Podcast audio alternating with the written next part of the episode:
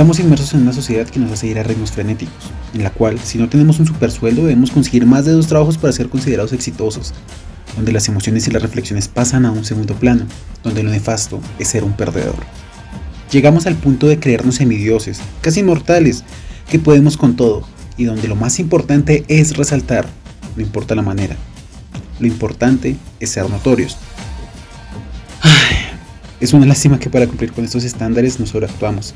Permitimos que muchas personas y circunstancias pasen sobre nosotros, para al final terminar siendo parte de una masa social que solo está en pro de tendencias y modas. O terminar enojados, frustrados y siendo perdedores. ¿Estudió qué? Pero eso no es rentable. Por lo menos Daniel se estudió tres carreras. Pero usted, o sea, me imagino mínimo está pensando en hacer una especialización o hacerse una maestría que es obligatorio, supongo que incluso empezando a ahorrar para el doctorado, ¿sí? O sea, lo digo porque ahorita un pregrado pues no sirve para absolutamente nada. Toda esta mierda nos ha llevado a convertirnos en alfabetas funcionales. Debiese la siguiente situación.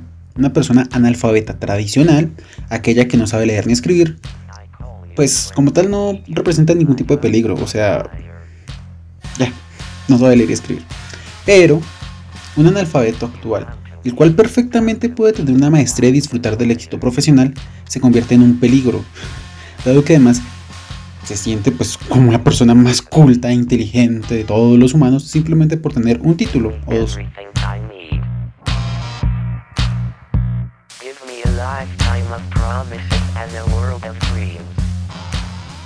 Se puede definir el analfabetismo funcional como la incapacidad de una persona de emplear eficientemente sus habilidades de lectura, entendimiento o cálculo básico en tareas cotidianas. Por ejemplo, escribir un email, comprender un artículo, un libro o simplemente su capacidad reflexiva sobre algún aspecto de la vida. Y lo más duro es darse cuenta que uno pertenece a este grupo selecto de personas, porque siendo objetivos, nunca hubo tanto nivel de analfabetismo funcional como en la actualidad. Y es que los de nuestra generación somos en su gran mayoría analfabetos funcionales. Y bueno, la generación que viene tampoco es que tenga un mejor pronóstico en torno a este tema.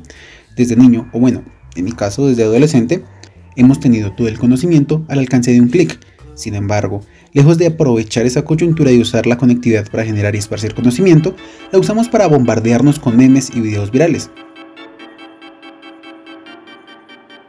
Y es que resulta catastrófico ver cómo para mucha gente le es imposible diferenciar una información cierta de otra falsa, o contenido publicitario interesado de una noticia. Los oscuros algoritmos de Google, la inteligencia artificial que está en auge o las redes sociales sesgan la información que recibimos en cámaras de eco, información demasiado a la carta y que acaba por condicionar nuestro pensamiento. Además, en la era de la inmediatez no se emplea mucho tiempo ni esfuerzo en contrastar lo que nos llega al celular. Y este elemento sí que es una máquina inagotable de crear analfabetos.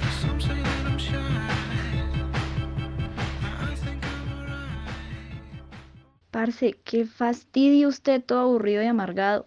Salga, haga algo con su vida, disfrute, conozca cosas nuevas. Salga a tomar, a bailar, culé, trábese, haga algo para sentirse vivo.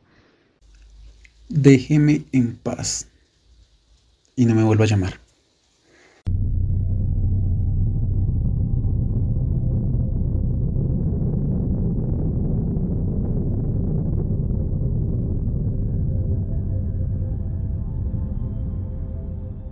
Lamentablemente muchos llegamos al punto del cansancio, de la fatiga.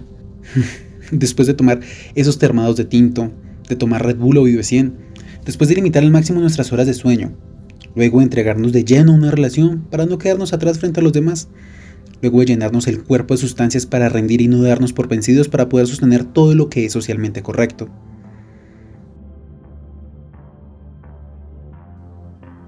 Ya no podemos levantarnos de la cama no tenemos ganas. Luchamos por levantarnos día a día, cuestionando que si lo que hacemos realmente vale la pena.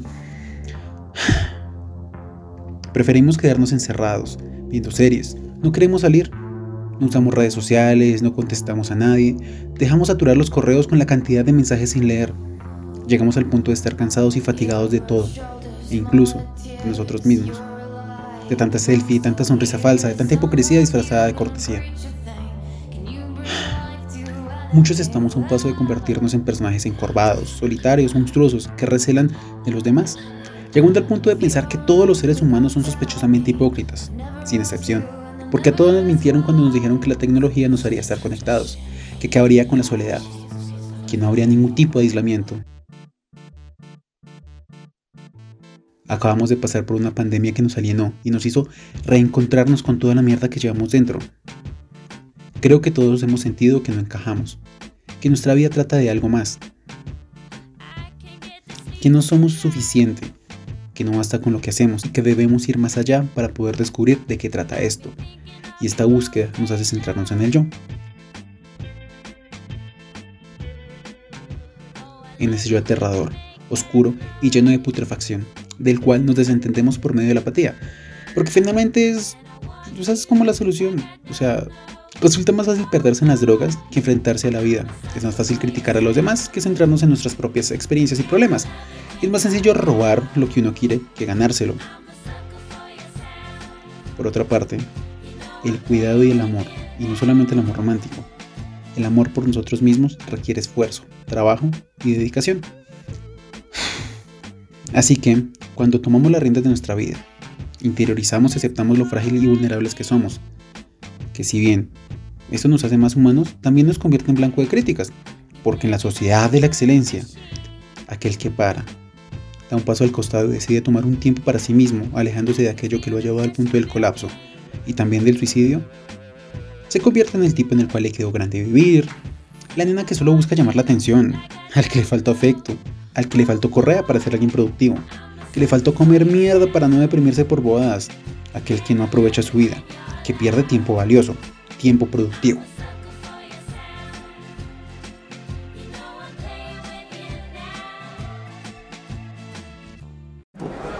¿Qué es Elige la vida? ¿Qué?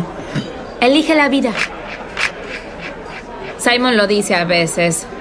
Dice, elige la vida, Verónica. Elige la vida. Elige la vida era un eslogan bien intencionado de una campaña antidrogas de 1980. La usábamos para agregarle cosas.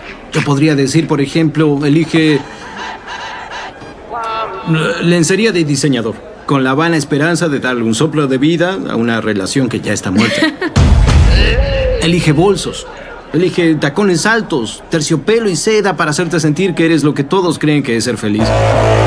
Elige un iPhone hecho en China por una mujer que saltó por la ventana y lo metió en el bolsillo de tu chaqueta fabricada en un taller clandestino del sudeste asiático. Elige Facebook, Twitter, Snapchat, Instagram y mil maneras más de escupirle tu bilis a gente que jamás conociste. Elige actualizar tu perfil. Cuéntale al mundo qué desayunaste con la esperanza de que a alguien en algún lugar le interese. Elige buscar a tus exnovios, desesperada por creer que no te ves tan mal como ellos. Elige transmitir en vivo desde tu primera masturbación hasta tu último aliento, la interacción humana reducida a simples bytes. Elige 10 cosas que no sabías sobre los famosos que se operaron.